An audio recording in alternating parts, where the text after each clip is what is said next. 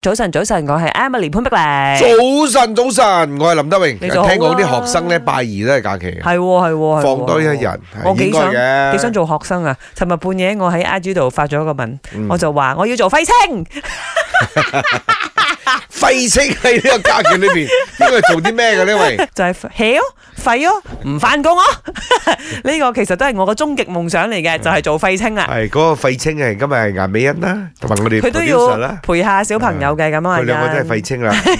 咪真係講翻先，點解我忽然即係突如其來有呢個諗法咧？因為我下個星期查實就去巴黎嘅，哦，咁樣我就睇到同阿好允多。佢哋去啊嘛。係啊係啊，咁喺巴黎咧就好多叫做數字遊民，佢哋咧係遠程工作嘅。咩叫數字遊民呢？喂，哦，佢哋咧可能可係歐洲人啊，係美國人啊，佢哋係係幫但係佢科工作嘅環境就冇所謂喺邊度嘅，冇嘅冇嘅，打開部電腦就做到嘢啦。誒幫係科技公司做工噶嘛。我哋有個朋友都喺嗰度啊。係啊係啊係啊，以前係我哋嘅 sales department 嘅，好似嗯誒中國都而家好新興咁嘅行業嘅。我同佢深入咁了解咗之後咧，我發覺咧，其實呢一種咁嘅生活咧，未必個個人適應得到，嗯，因為佢佢哋會每一日咧接觸到唔同 嘅人，要好有 discipline 咯，係咪？係即係要自己要話俾自己知，哦，我而家要做工啦，唔嗯係去衝浪同埋做 crossfit 嘅。我我發覺佢冇做工喎，喺嗰度玩 嘅喎，但係好得意喎，真係揾錢嘅喎，咪所以呢個係而家呢個潮咩呢個世代一個新興行業啦。我就喺度諗話，哦，如果我可以去嗰度做廢青都幾正嘛，